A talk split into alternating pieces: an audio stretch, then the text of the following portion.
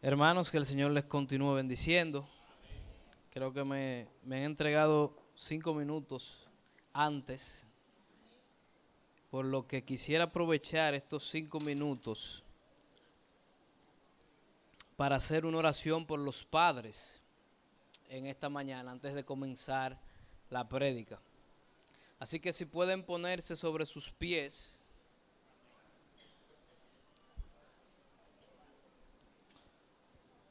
Vamos a orar por los padres. Hay algunos hijos que no están aquí, quizá los que estén aquí pueden ir a donde su padre. Eh, si no, pues pueden orar también por los hombres que estén cerca. Pero queremos que, que cada hijo vaya donde su padre para orar por ellos. El mío también que venga. Ya que ya que yo no puedo bajar.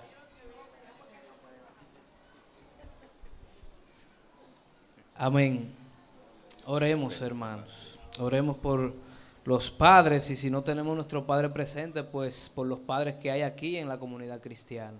El Señor nos ha dado hoy. Padre amado, Padre bueno, de misericordia y de gracia. Venimos delante de ti en tu día, alabándote, exaltándote, Señor, glorificando tu santo y bendito nombre, Señor. Gracias por crear este día, Señor. Es el día de reposo, un día que te pertenece a ti, un día que tú has santificado para ti, Señor. Pero que culturalmente celebramos el Día del Padre para conmemorar a los padres, Señor. Te damos las gracias por cada uno de los padres que hay aquí en esta mañana, Señor. Te damos las gracias porque de alguna manera tú te has revelado a su vida, Padre. Te damos las gracias porque ellos han criado, Señor, con empeño, Señor, y dedicación. Quizá algunos hemos sido deficientes en nuestra crianza, Padre. Te pedimos que tú nos perdones si te hemos fallado en el rol que tú has puesto en nosotros, Señor. Mira que es una responsabilidad terrible, Señor. Ahora que soy padre, también yo sé que es una responsabilidad enorme, Padre, porque tenemos que modelar al Padre por excelencia.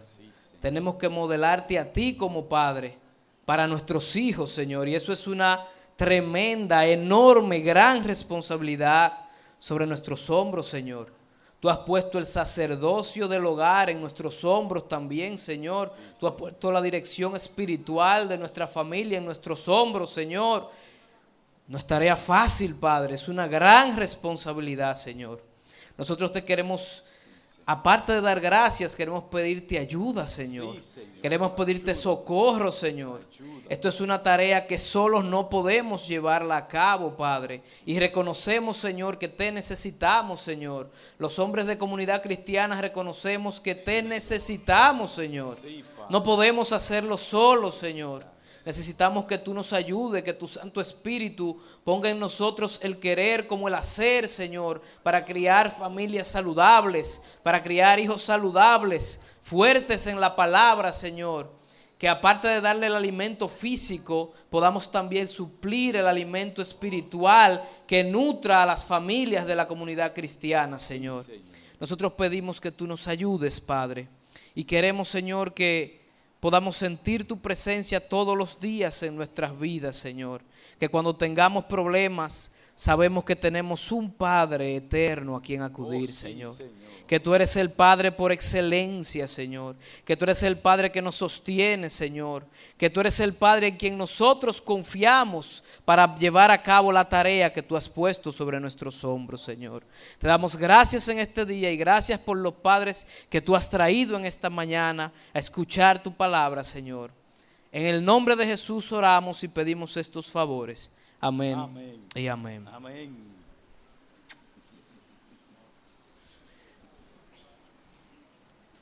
Bien.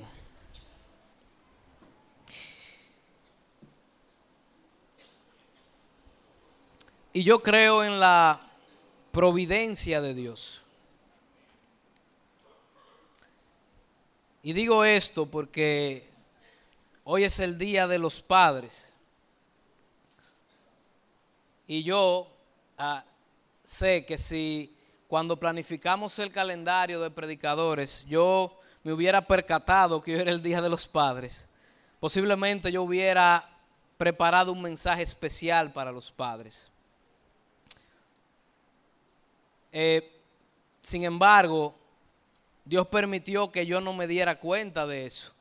Y yo seguí el curso de mis predicaciones.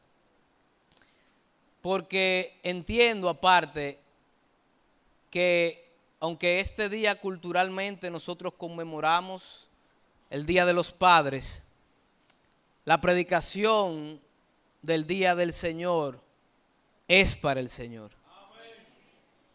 No es para los padres. Día de las Madres también podemos conmemorarlo, hacer dramas. Pero el día del Señor es del Señor.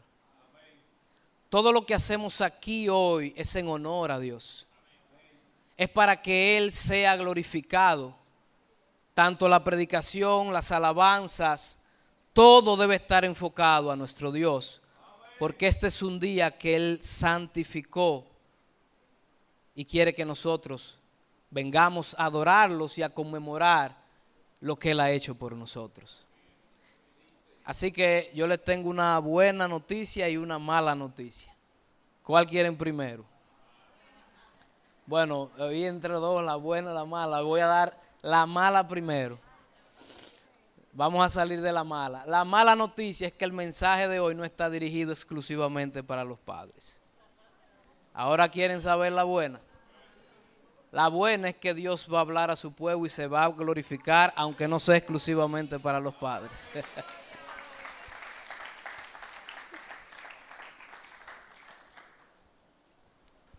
Bien, hermanos, esta mañana vamos a continuar nuestra serie de prédicas sobre la doctrina de la santificación. Estamos en los medios corporativos de santificación, es decir, aquellos que se desarrollan en el contexto de nuestra relación con nuestros hermanos en la iglesia local. Hasta ahora hemos visto dos medios corporativos. El primero es, basado en Hechos capítulo 2, versículo 42, la iglesia primitiva perseveraba en la doctrina de los apóstoles. Eh, es decir, a la enseñanza oral que los apóstoles tenían en la iglesia primitiva. Pero en nuestro contexto, como he dicho, no tenemos a los apóstoles con nosotros para que nos prediquen.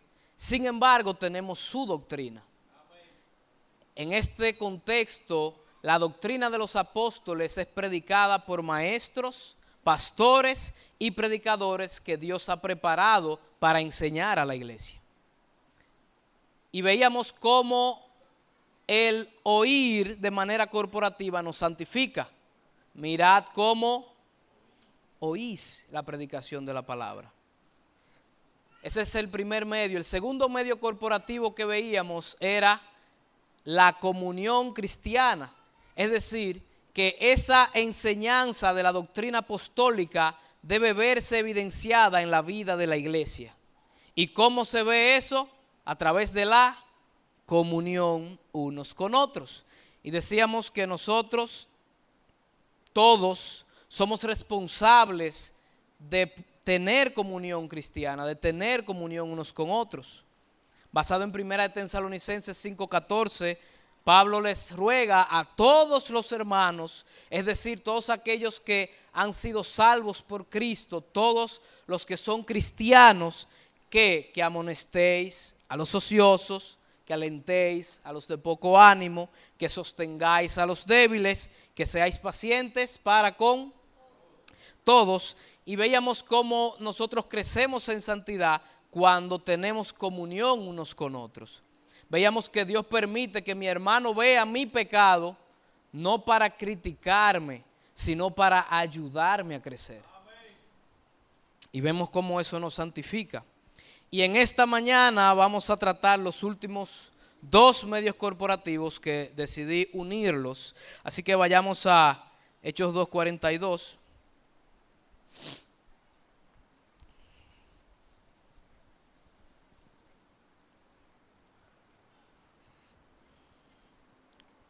dice Hechos 2.42, y perseveraban, así que, perdón, sí, y perseveraban en la doctrina de los apóstoles como el primer medio corporativo, en la comunión unos con otros, segundo medio corporativo. Esta mañana estaremos viendo y perseveraban en el partimiento del pan y en las oraciones corporativas.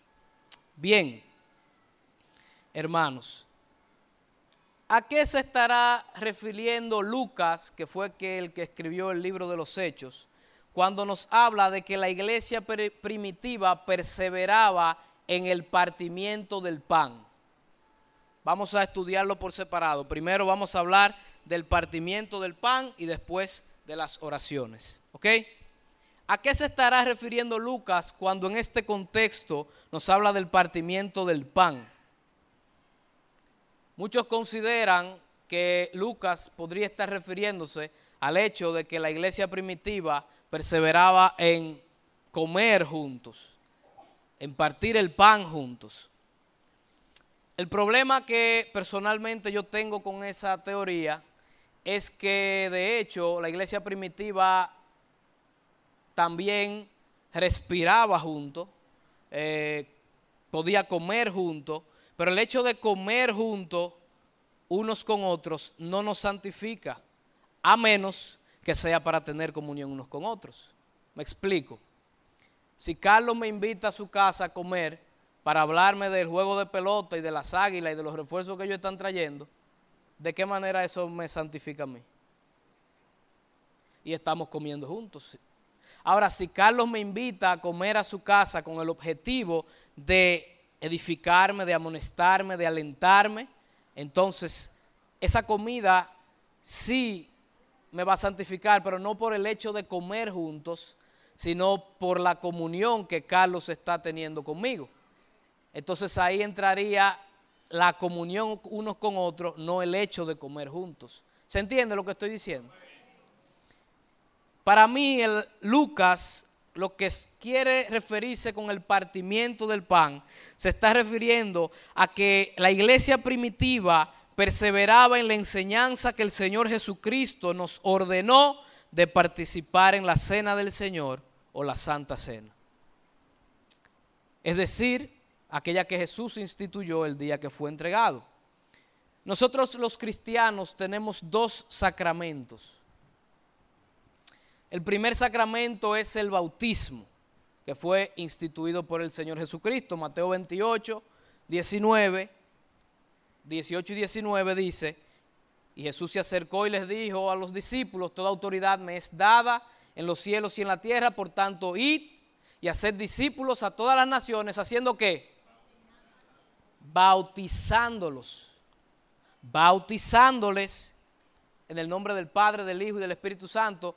Ese es uno de los sacramentos que nos dejó el Señor Jesucristo, para que no me vean como un católico romano sacramento y ordenanza es lo mismo.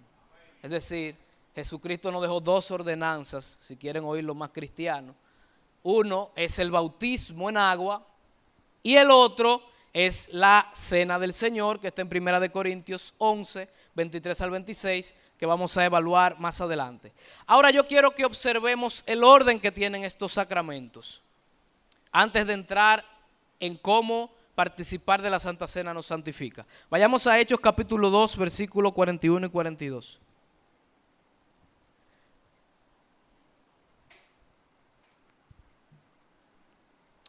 Dice, oiga esto, así que los que recibieron la palabra, ¿qué hicieron? Fueron bautizados y se añadieron aquel día como tres mil personas. ¿A dónde se añadieron? Y después, versículo 42, y perseveraban en la doctrina de los apóstoles, en la comunión unos con otros, en el partimiento del pan. ¿Cuál orden usted observa aquí en estos sacramentos? ¿Qué va primero? El versículo 41. Primero los bautizaron para ser los miembros de una iglesia local. Generalmente ese es el procedimiento que se usa cuando una persona no creyente se convierte y quiere ser miembro de una iglesia local.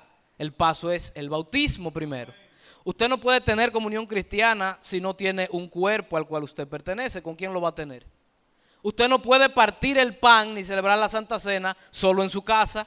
Usted tiene primero que formar parte de un cuerpo. Y el bautismo es el trampolín a través del cual la iglesia cristiana hace miembros.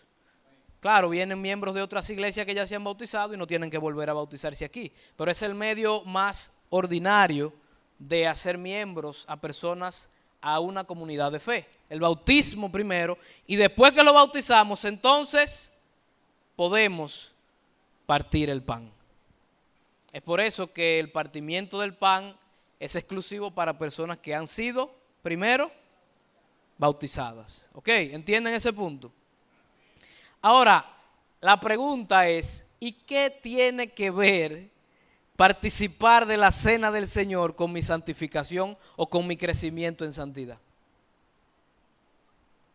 Y antes de responder esta pregunta, debo decir que la participación de la Santa Cena de manera corporativa solo nos santificará si lo hacemos dentro del marco que Jesús lo ordenó y si lo hacemos adecuadamente. De lo contrario, no nos santifica. Yo no voy a indagar mucho en este punto porque el hermano Andrew preparó una prédica y habló sobre la cena del Señor. Así que yo solamente voy a hablar de cómo participar en la cena del Señor nos santifica de manera personal. ¿Ok? Y yo podría dar muchísimas razones, pero simplemente voy a dar dos razones que son para mí las principales. Los que anotan, anoten. Participar de la cena del Señor nos santifica porque demanda hacer memoria de Cristo. Vayamos a 1 de Corintios capítulo 11, versículos 23 al 26.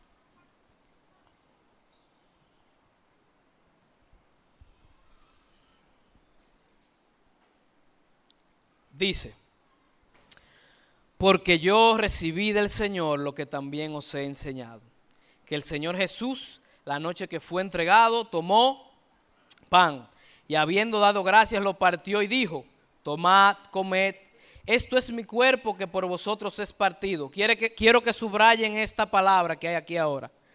Haced esto en memoria de quién? De Pablo, de Jesús. Seguimos leyendo. Asimismo tomó también la copa después de haber cenado diciendo, esta copa es el nuevo pacto en mi sangre, haced esto todas las veces que bebiereis, otra vez, subrayen eso, en memoria de, de Cristo. Así pues, todas las veces que comereis de este pan y bebiereis de esta copa, la muerte del Señor anunciáis hasta que Él venga. Si yo le pregunto, hermanos, ¿cuál es el propósito principal de la Santa Cena? Hacer memoria de Cristo. Ese es el propósito principal de la Santa Cena. No es hacer memoria de mí, ni de mis enfermedades, ni de mis problemas. Es hacer memoria de Él. En ese marco Jesús ordenó que se diera la Santa Cena. ¿Y qué tiene que ver hacer memoria de Dios o de Cristo con mi santificación personal?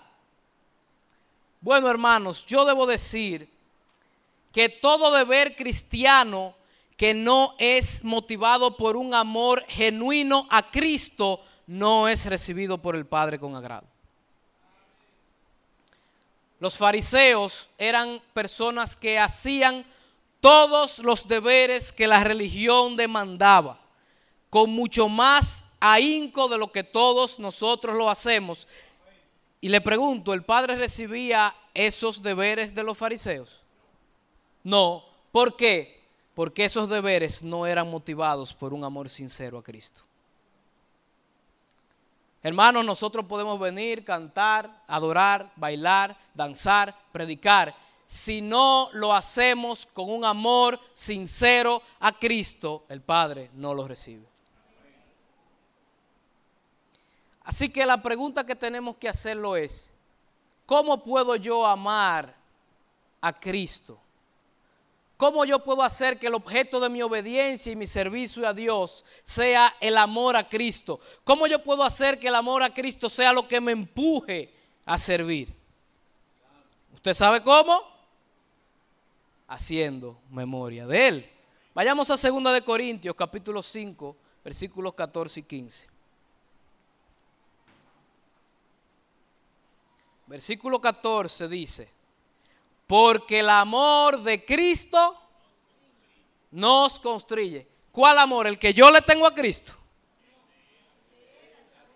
El amor que Él me tiene a mí, ¿qué es lo que hace? Me constriñe, me impulsa, me motiva, me hace crecer. El amor no el que yo le tengo a Él, es el que Él me tiene a mí. ¿Y cómo, ¿Y cómo pasa esto? ¿Cómo es que el amor de Cristo me impulsa? Versículo 14, pensando esto, oigan cómo, que si uno murió por todos, luego todos murieron en él y por todos murió para que los que viven ya no vivan para sí, sino para aquel que murió y resucitó por ellos. El amor de Cristo obra en un creyente cuando ese creyente hace memoria del amor que Cristo le tuvo a él. ¿Y en qué momento nosotros hacemos memoria del amor que Él nos tuvo a nosotros? En el partimiento del pan, en la Santa Cena. Es decir, que la Santa Cena contribuye a nuestra santificación precisamente porque participar de ella demanda hacer memoria del amor que Cristo nos tiene. Y ese amor nos constriñe, nos impulsa, nos motiva a ser cada vez más mejores cristianos y nos hace crecer en santidad. Y hace que todo deber que nosotros hagamos y toda nuestra obediencia esté fundamentada en el amor que Cristo nos tiene a nosotros. Si no es así, hermano, no podemos crecer en santidad. la segunda manera en cómo esa es la primera manera como participar de la cena del Señor nos santifica. La segunda manera es que, los que anotan, que anoten. La cena del Señor nos santifica porque demanda una reflexión profunda con relación al estado de nuestra comunión con Cristo. Vamos a primera de Corintios otra vez capítulo 11, pero esta vez los versículos 27 y 28.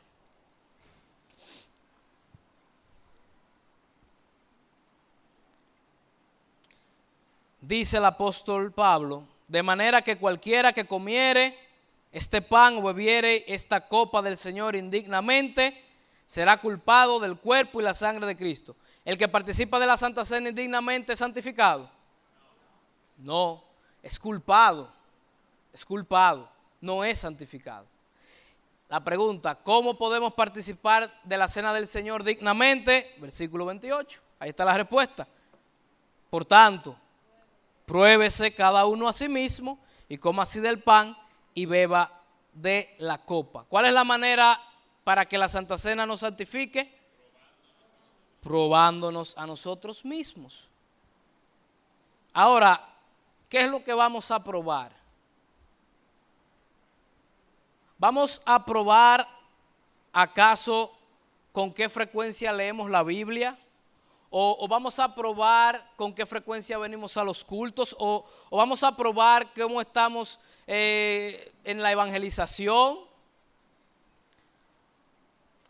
Hermano, si, probablemente si nosotros nos probamos partiendo de nosotros, ninguno tomáramos la Santa Cena.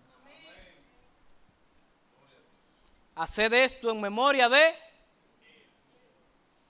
solo Él, mi roca es. Todo lo que hacemos en la Santa Cena debe ser memoria de Él, incluso probarnos a nosotros mismos. ¿Qué es lo que vamos a probar? Bueno, vamos a probar cómo está nuestra, cómo está nuestra relación con Cristo hoy, en el presente, antes de tomar la Santa Cena. Vamos a reflexionar en la condición de nuestra relación con Cristo. Eso es lo que tenemos que probar. porque todo debe girar en torno a Él. Y, porque déjeme decirle algo, hermano, nosotros podemos leer la Biblia en la carne. Yo conozco personas que ni siquiera son cristianas y leen la Biblia todos los días antes de acostarse. Yo conozco personas que oran todos los días y no son cristianas. Yo conozco cristianos en la carne que salen a predicar el Evangelio. Todo eso nosotros podemos hacerlo perfectamente en la carne. Lo que nadie puede hacer en la carne es tener una buena relación con Cristo. Así que la manera de probarnos es ver en qué posición estamos con relación a nuestra relación con Cristo. Así que la marca primordial de que una persona está creciendo en el Señor es cuando esta relación con Cristo está creciendo. Si tu relación con Cristo no está creciendo, tú no estás creciendo como cristiano. Y tenemos que tener mucho cuidado cómo nos probamos. Porque como dijo el hermano Andrew en su prédica, muchas veces nosotros nos probamos a nosotros mismos y pensamos en nuestro pecado y le damos vuelta a nuestro pecado y vuelta a nuestro pecado y nos hundimos en, en nuestro pecado. Lo hacemos de manera introspectiva pensando solamente en lo indignos que somos. Nosotros no podemos ver nuestro pecado si al mismo tiempo no vemos la cruz de Cristo. Porque si vemos nuestro pecado sin ver la cruz de Cristo, nos descalificamos. Haced esto en memoria de Cristo. La tristeza que según Dios no te va a hundir en tu pecado nunca. La tristeza que según Dios produce arrepentimiento. De manera que cuando tú te pruebes y veas que tu relación con Cristo no está muy buena, ¿qué es lo que tú tienes que hacer? Hundirte. Arrepiéntete y continúa. Otro error que cometemos es evaluarnos de acuerdo a nuestros patrones propios de santidad. El hermano Andrew decía que si esa semana él no había orado mucho, él no tomaba la Santa Cena. Eso es un patrón de santidad que él generó en su mente y él se estaba juzgando de acuerdo a su patrón de santidad. Hermano, nuestro patrón de santidad y nuestra norma de santidad y lo único que nos juzga no son nuestras ideas, es la palabra de Dios. Así que cuando nos probemos, yo les aconsejo que le ponga nombre a su pecado según la palabra de Dios. ¿Qué pecado a la luz de las escrituras yo he cometido que me está retrasando o que está permitiendo que yo no tenga una buena relación con Cristo. ¿Qué pecado? ¿Cómo se llama? Y a partir de ahí, usted no se va a quedar en su pecado, usted se va a arrepentir. Si usted quiere, y si no, no se arrepiente y no tome la Santa Cena. Otro problema que ocurre cuando nos probamos es que lo hacemos sin dependencia del Espíritu. Usted sabe lo duro que es eso, probarse en la carne. Hermanos, nosotros no podemos probarnos sin dependencia del Espíritu Santo que mora en nosotros. Vamos a Salmo 139, 23 y 24.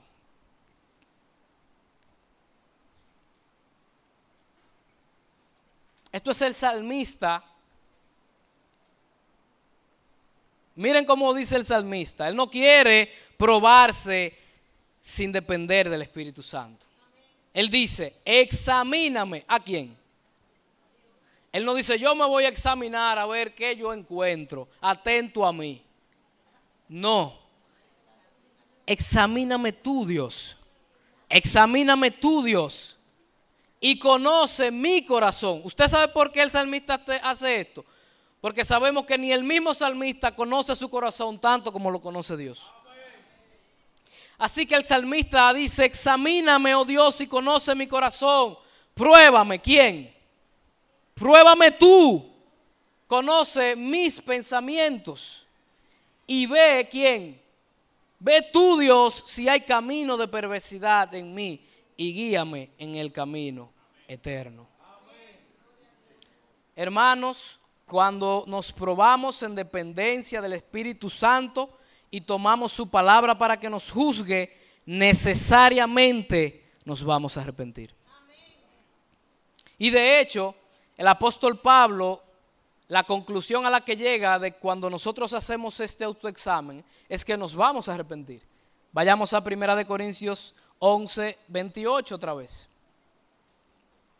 A ver qué dice.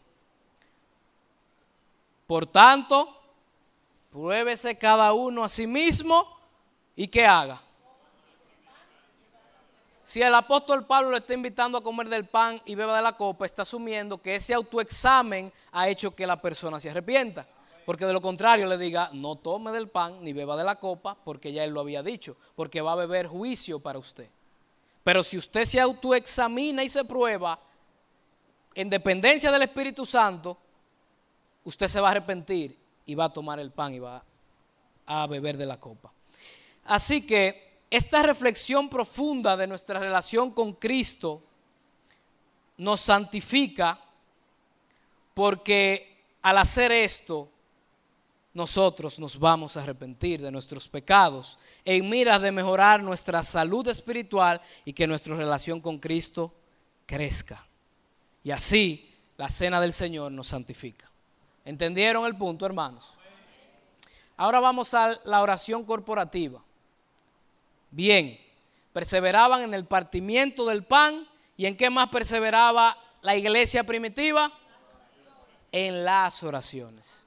Así que la oración corporativa es un medio que Dios usa para santificar a la iglesia.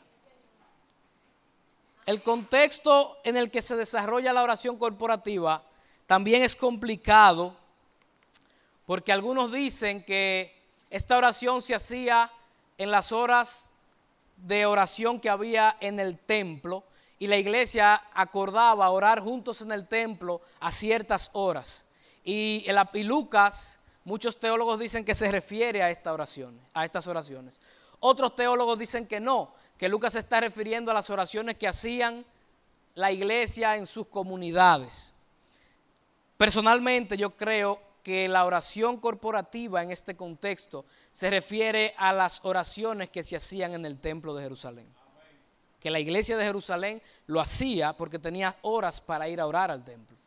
Vayamos a Hechos capítulo 3, versículo 1.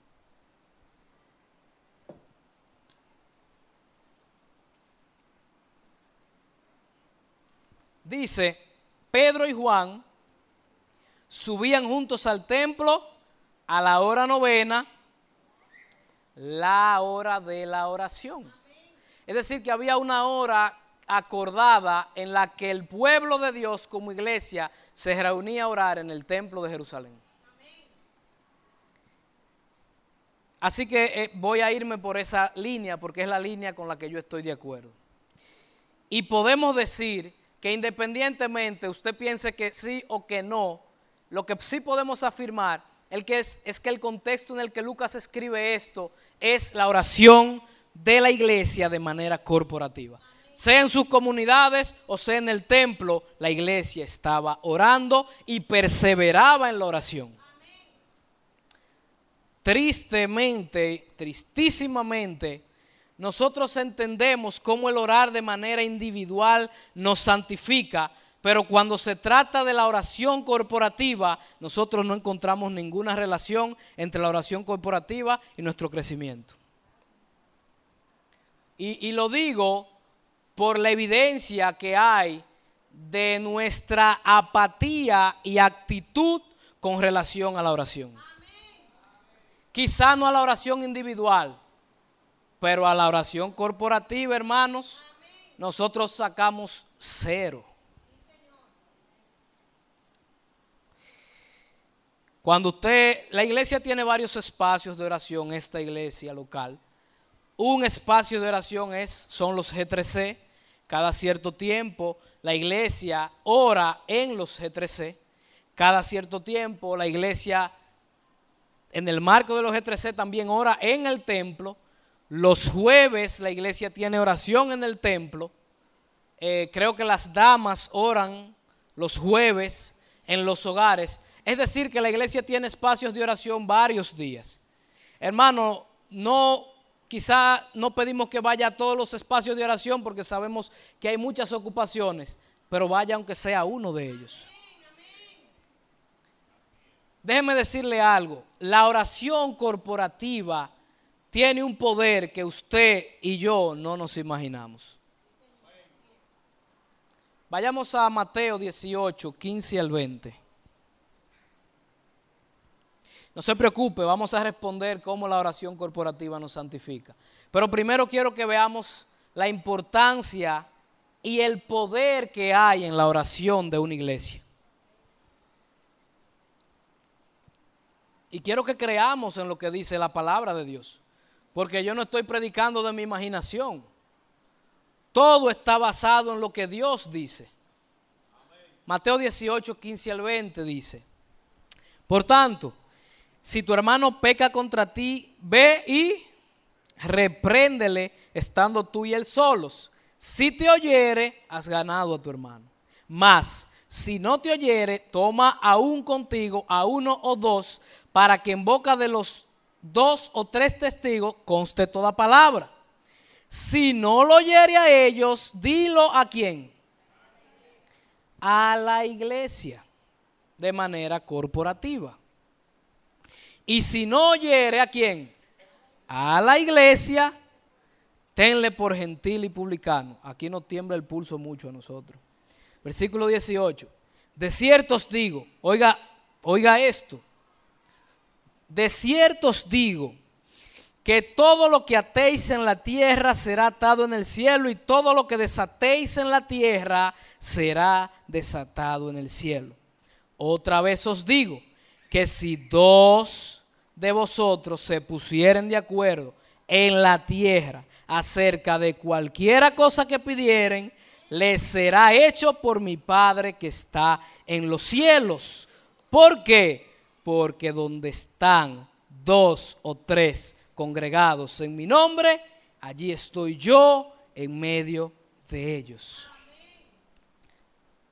Jesús está comprometiendo al Padre a responder la oración corporativa. Y Jesús decía que él no hablaba por su cuenta, sino que él solo hablaba lo que el Padre le daba a hablar. Es decir, que si Jesús está diciendo que si la iglesia se pone de acuerdo con relación a cualquier cosa, el Padre dice que lo va a hacer. Y yo creo que el Padre muchas veces no lo hace porque nosotros no creemos esa declaración. Nuestra falta de fe y nuestra apatía con relación a la oración corporativa hace quizá que Dios no responda a muchas de las oraciones que hace la iglesia. Claro, no olvidemos el contexto en el que se está escribiendo Mateos capítulo 18. Ahora, ¿usted cree que la oración corporativa tiene poder? ¿Usted cree que Dios obra en la vida de los creyentes por medio de la oración corporativa? No solo la individual. Ahora vamos a ver cómo la oración corporativa nos santifica. Hermanos, si esto es sencillo, porque cuando oramos de manera corporativa, y vemos que Dios responde esta oración que hacemos por los hermanos en la iglesia, eso alimenta nuestra fe. Hermano, ¿cuántos de nosotros hemos sido edificados por oraciones que hemos hecho de manera corporativa, sea en G3C, sea en el templo, sean los jueves con las damas? ¿Cuánto nosotros somos edificados cuando Dios responde una oración hecha de manera corporativa? Hace poco Dios respondió a una oración corporativa con una situación de una hermana de la iglesia y todos fuimos edificados con esa situación. La hermana Cruz tenía una situación con su casa y Dios respondió la oración porque la iglesia estaba orando. Tuvimos un culto de acción de gracias. Yo no sé si los otros fueron edificados en ese culto, pero yo fui edificado con lo que Dios hizo en la vida de Cruz. Y Dios lo hace para que veamos que en la oración corporativa tiene poder. Pero no solamente eso, sino también que en el espacio de la oración es que nos enteramos de los problemas que están atravesando nuestros hermanos. Y eso nos ayuda o nos mueve a involucrarnos en el problema de nuestros hermanos. Nosotros estamos llamados a soportar y ayudar a nuestros hermanos. Eso nos ayuda a mortificar un pecado que se llama, ¿usted sabe cómo? Egoísmo. Porque nosotros venimos a la iglesia pensando en mi problema, en mi situación. Yo quiero que Dios me resuelva a mí. Y el otro, bueno, esos son problemas del otro porque yo tengo un problema más grande que el otro, según yo. Pero cuando yo oigo los problemas por los que está atravesando mi hermano, yo me doy cuenta que mi problema no es tan grande como el de mi hermano. Y eso hace que yo mortifique mi egoísmo y me hace orar por mi hermano. Y de hecho, si yo puedo ayudar a mi hermano, hace que yo ayude a mi hermano. Yo sé que aquí muchos hermanos han sido ayudados por otros hermanos. Hermanos en situaciones difíciles que no tenían trabajo, quizás han conseguido trabajo vía a través de un hermano de la iglesia y otras situaciones que se han presentado que Dios ha usado a hermanos como instrumento para responder oraciones. ¿Usted cree que esa persona no crece en santidad? Sí. Claro que sí, que crece en santidad. Y si no oramos de manera corporativa, eso no se da. Y si eso no se da, no crecemos en santidad. Pero yo quiero aterrizar en los pocos minutos que me quedan. Quiero aterrizar esto un poco más. Y quiero verlo aplicado a un hecho que Lucas relata en el libro de los Hechos de los Apóstoles. Así que vayamos a Hechos capítulo 12, versículos del 1 al 6 para que veamos cómo la oración corporativa hace que la iglesia crezca y cómo hace que cada uno crezca en santidad. Así que voy a aterrizarlo con un hecho que ocurrió y que Lucas lo relata en el libro de los Hechos. Hechos capítulo 12, versículos 1 al 6 dice, el título es, oiga esto, Jacobo muerto Pedro encarcelado. Comenzamos con problemas desde el principio. Hechos 12.1 dice, en aquel mismo tiempo el rey Herodes echó mano a algunos de la iglesia. ¿De dónde? De la iglesia para maltratarles. Y mató a espada a Jacobo, hermano de Juan. Y viendo que esto había agradado a los judíos, procedió a prender también a Pedro. Eran entonces los días de los panes sin levadura. Y habiéndole tomado preso, le puso en la cárcel, entregándole a cuatro grupos de cuatro soldados cada uno para que le custodiasen. Y se proponía sacarle al pueblo después de la Pascua. Adivine para qué. Para lo mismo que Jacobo. Porque al pueblo le agradó eso.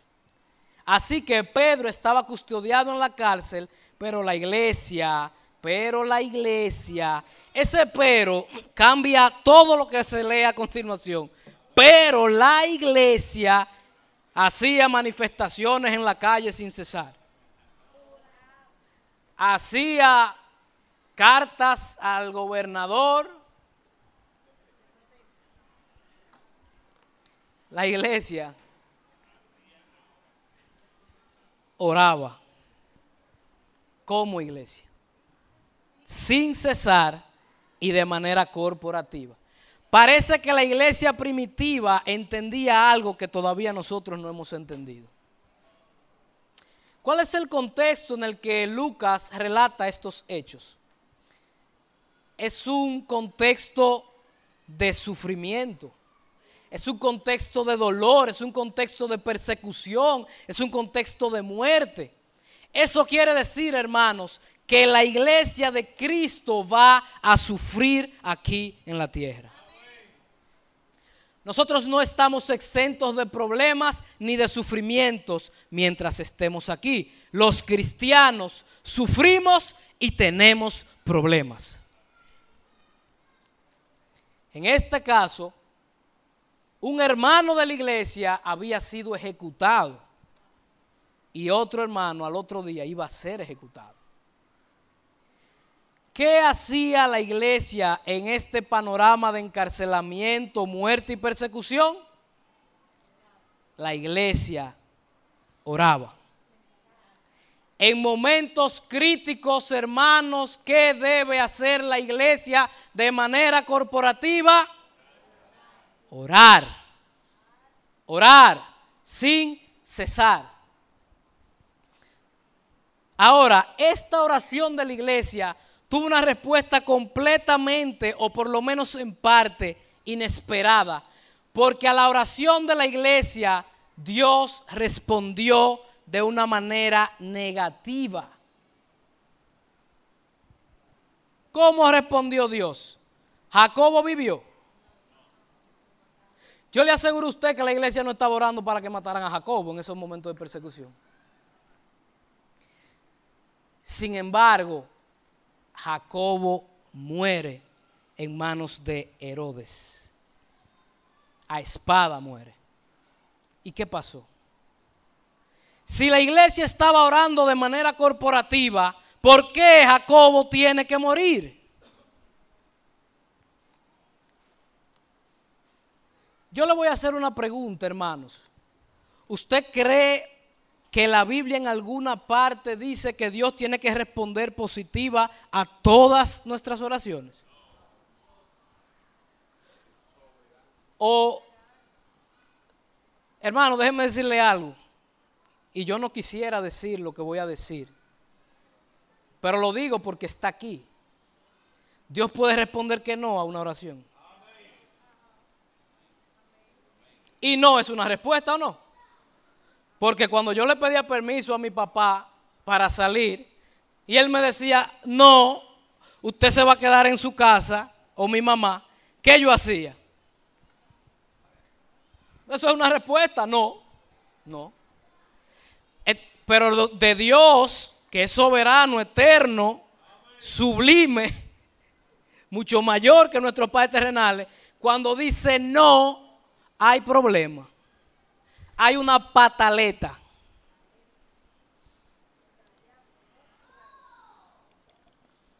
Hermano, Dios puede responder negativamente a la oración corporativa. ¿Por cuántos hermanos enfermos hemos orado? Por muchos. ¿Dios ha sanado al 100% de los enfermos por lo que usted ha orado? No. ¿Enferma por lo que usted ha orado han muerto? Sí. ¿Y enferma por lo que usted ha orado se han sanado? Sí. Hermano, Dios es soberano. Nosotros tenemos que entender que cuando nosotros oramos, Dios no está bajo una cláusula de contrato con nosotros. Dios es soberano, Dios es incomprensible. Aquí nosotros no podemos meternos en este punto porque estamos tratando con la soberanía de Dios. Isaías 55, 8 al 9 dice, porque mis pensamientos no son vuestros pensamientos ni vuestros caminos, mis caminos, dijo Jehová como son más altos los cielos que la tierra, así son mis caminos más altos que vuestros caminos y mis pensamientos más que vuestros pensamientos. Hermano, Dios es soberano. Dios es soberano. El término teológico es la incomprensibilidad de Dios. Una mente finita jamás va a poder entender a un Dios infinito seres temporales que vivimos 70 años, jamás podremos entender a un Dios que está fuera del tiempo. Eso es absurdo. ¿Y cuál debe ser la actitud, nuestra actitud frente a la soberanía de Dios? Dejar de orar por eso. El problema es que nosotros hemos puesto nuestra confianza en la respuesta de la oración y no en el Dios a quien oramos. Nosotros medimos si podemos confiar en Dios si Él nos responde como nosotros queremos. Si no nos responde como queremos, entonces no podemos confiar en Él. ¿Pero y por qué? ¿En quién tú has puesto tu confianza? ¿En la oración o en el Dios a quien tú oras? Porque la iglesia primitiva tenía su confianza en el Dios a quien ellos oraban. ¿Y cómo lo demuestran? Bueno, hermano, cumpliendo con la responsabilidad de orar. Imagínense, Jacobo murió, Pedro es el próximo en ser ejecutado. Y a Pedro lo están custodiando más de 16 soldados y lo tienen amarrado. Si eso nos pasa a nosotros, nosotros tiramos la toalla de no, vamos a dejar esto ya. ¿Quién va a orar por eso? Mataron a Jacobo, mañana matan a Pedro. Vamos a olvidarnos de eso y vámonos todos para la casa. Porque en momentos críticos, lo que se dispara en nosotros es la incredulidad, no la fe. Hermano, y en momentos críticos lo que se debe disparar de la iglesia es la fe, no la incredulidad. Por eso Dios no responde porque se dispara la incredulidad y se la fe se va al suelo. Estos hermanos de la iglesia primitiva no tiraron la toalla. Mataron a Jacobo, sí, pero Pedro está vivo.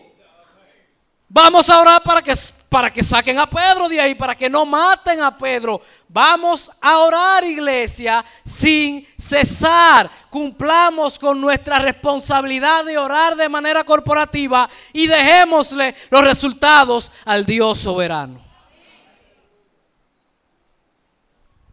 Que lo que Dios responda va a ser la mejor respuesta que podamos tener. Y Pedro, adivine cómo estaba Pedro. ¿Usted cree que Pedro estaba asustado? Con una sentencia de muerte, Pedro estaba durmiendo como un lirón entre los dos guardias. Y Pedro, el apóstol Pedro, fue que escribió, echad vuestras ansiedades sobre él, porque él tiene cuidado de vosotros.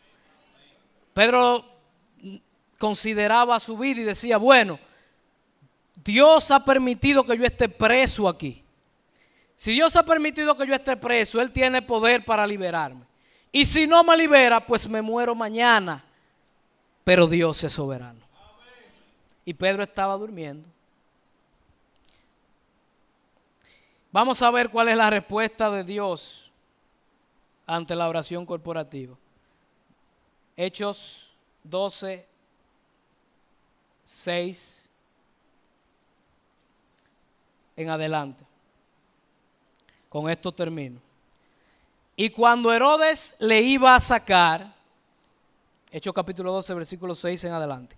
Y cuando Herodes le iba a sacar, aquella misma noche estaba Pedro durmiendo entre dos soldados, sujeto con dos cadenas. Y lo, Pedro es un cómico. Y los guardias delante de la puerta custodiaban la cárcel.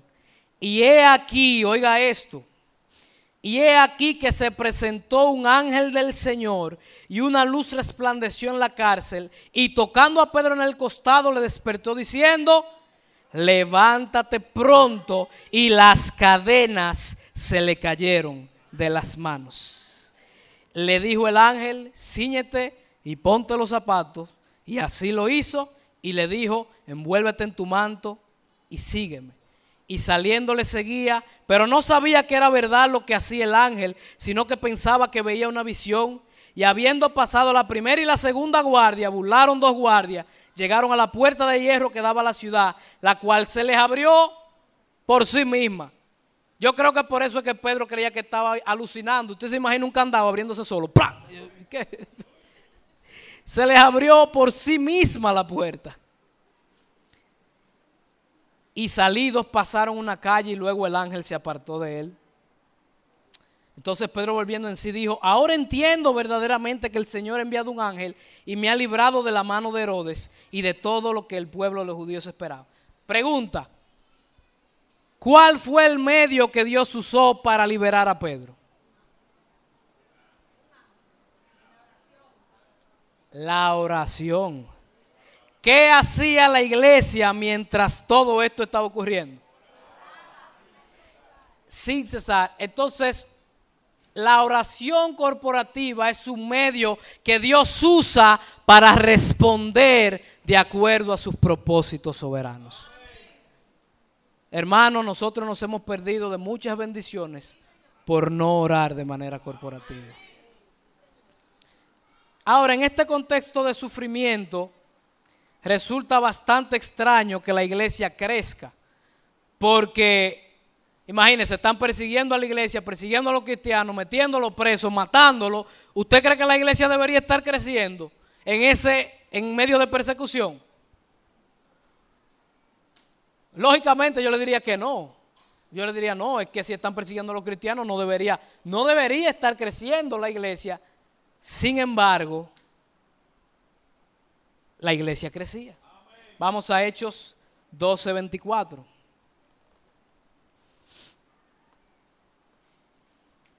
Dice,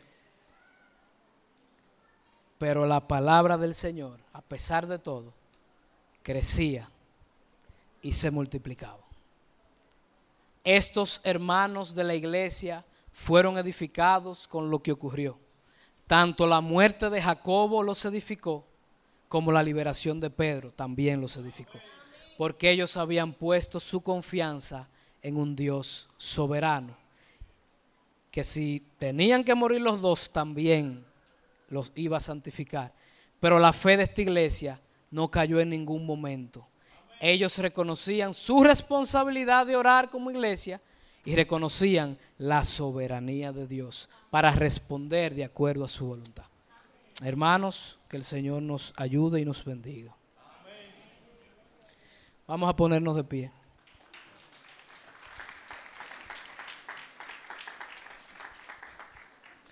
Y yo quiero que me pongan Primera de Pedro capítulo 5, versículos 6 y 7.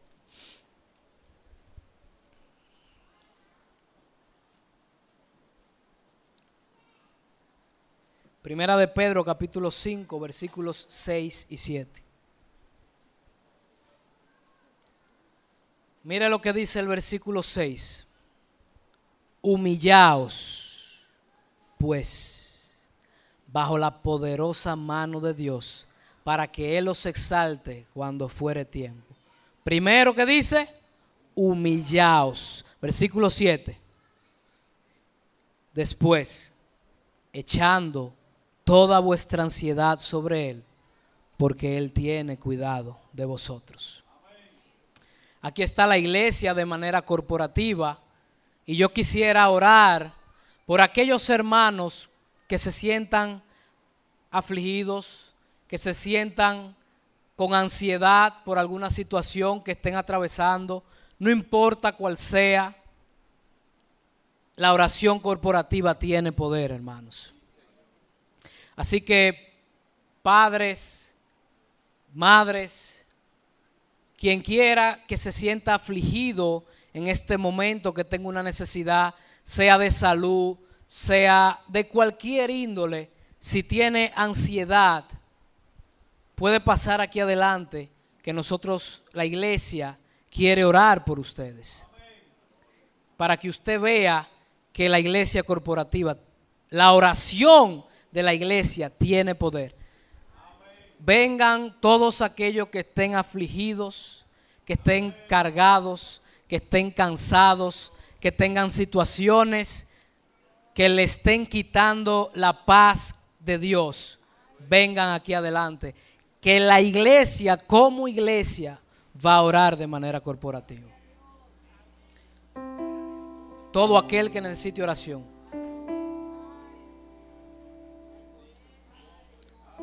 Yo quiero que los ancianos que estén presentes y los diáconos o líderes de ministerio de estos hermanos también vengan y me ayuden a orar. Mire hermano, yo no sé cuál es la situación suya. Yo no sé los problemas que usted puede estar atravesando. Yo no sé lo que lo tiene con ansiedad y turbado. Yo solamente sé que la oración de la iglesia tiene poder. Pero hermanos, tenemos que hacerlo de manera correcta, por favor. Lo primero es humíllense delante de la mano poderosa de Dios. Humíllense delante de la mano poderosa de Dios. Reconozcan que Él es un Dios soberano, hermanos. Él es un Dios soberano y tiene poder para responder sus oraciones. Y tiene poder para hacer que se cumpla su voluntad en ustedes. Esto que ocurrió en la iglesia primitiva sigue ocurriendo hoy, quizá no con un ángel, pero Dios tiene poder. El mismo poder que tenía en aquel tiempo lo sigue teniendo ahora. Así que humillándonos y dando un paso de fe, de fe, en este momento póngase y piense en las cargas que lo ha movido, en la carga que lo está moviendo a pasar aquí adelante. Yo sé que usted se siente cargado por algo porque si no, no hubiera pasado. El apóstol Pedro dice, echando vuestras cargas sobre Él. Porque Él tiene cuidado. Hermano, tú debes saber que no importa cuál sea tu carga y sin importar la respuesta que Dios vaya a dar a tu petición, Dios tiene cuidado de ti. Dios tiene cuidado de ti. Así que yo quiero que tú pongas en tu mente esa carga que tú tienes en este momento ahora, esa carga que está sobre tus hombros, esa carga por la cual tú has pasado aquí adelante y la pongas a los pies de un Dios soberano.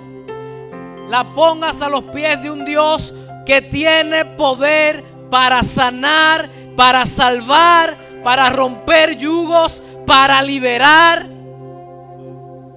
Trae tus cargas ahora, piensa, ponla en tu mente y tú estás delante del trono de la gracia de Dios ahora.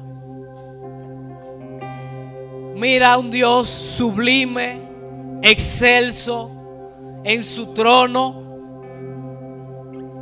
y deposita tus cargas, tus ansiedades como el apóstol Pedro, para que en medio de la dificultad tú puedas dormir como el apóstol Pedro estaba durmiendo. Ahora vamos a orar. Padre amado, Padre eterno, te damos las gracias, Señor. Te damos las gracias por tu soberanía. Te damos las gracias porque tú eres un Dios poderoso, Señor. Porque tú eres un Dios que obras de maneras que nosotros no entendemos. Porque tú eres un Dios excelso. Porque tú eres un Dios sublime. Porque tú eres un Dios que nos has dado contigo todas las cosas, Padre.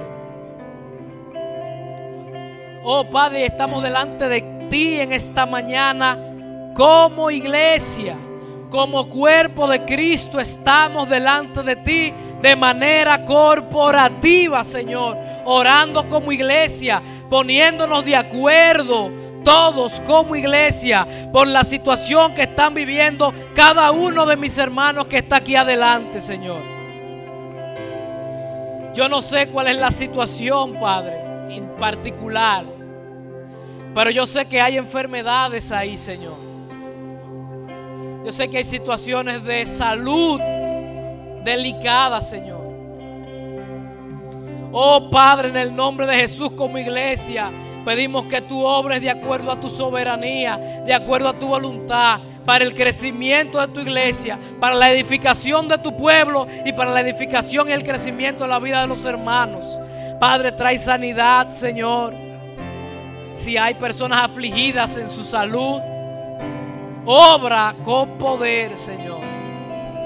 Si hay situaciones económicas difíciles en algunos de estos hogares, hermanos que han perdido su trabajo, que tienen tiempo sin trabajar, también, Padre, queremos que esa carga tú puedas cargar con ella, Señor. Tus hijos no tenemos que llevar la carga solos, Señor Queremos que estos hermanos puedan depositar esta carga sobre ti, Señor, y puedan descansar en tu soberanía y en tu poder, Señor.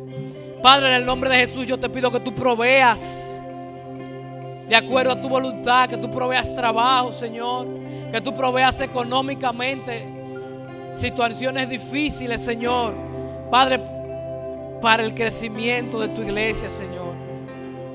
Padre, que estos hermanos puedan testificar que tú has sobrado con poder en sus vidas, Señor. Que tú eres un Dios poderoso, que, que nosotros no servimos a un Dios muerto, sino que nosotros servimos a un Dios vivo que escucha la oración de su pueblo, Padre. Oh Padre, rompe yugos en esta mañana. Libera oprimidos en esta mañana. Obra milagros en esta mañana. No por nuestros méritos, Señor, sino por los méritos de Cristo. Porque en Él es que nos atrevemos a acercarnos a ti. Oh Padre, en el nombre de Jesús. Que como la iglesia primitiva vio tu mano poderosa obrando al salvar a Pedro, nosotros podamos ver tu mano poderosa obrando en la vida de nuestros hermanos, Señor. Hogares destruidos que hay aquí en esta mañana, Señor. Hogares que el pecado ha destruido. Oh Padre, te pedimos restauración, Señor. Tú eres un Dios que restauras. Tú eres un Dios que das vida a lo que está muerto, Señor. Aquí hay muchos muertos, Señor. Muchos muertos espirituales. Muchas familias destruidas. Te pedimos que en el nombre de Jesús tú obres. Que tú puedas romper las cadenas, Señor, y librar todo yugo, Señor. Que las familias puedan ser restauradas en esta mañana. Y que todos estos hermanos que pasaron aquí adelante puedan dar testimonio en la iglesia de que tú has obrado en sus vidas. Yo te pido paz para ellos. Yo te pido que ellos puedan descargar sus problemas en ti y que ellos sepan que tú tienes el control absoluto de todo por lo que ellos están atravesando. Trae paz a sus corazones, Señor. En el nombre de Jesús oramos. Amén y amén.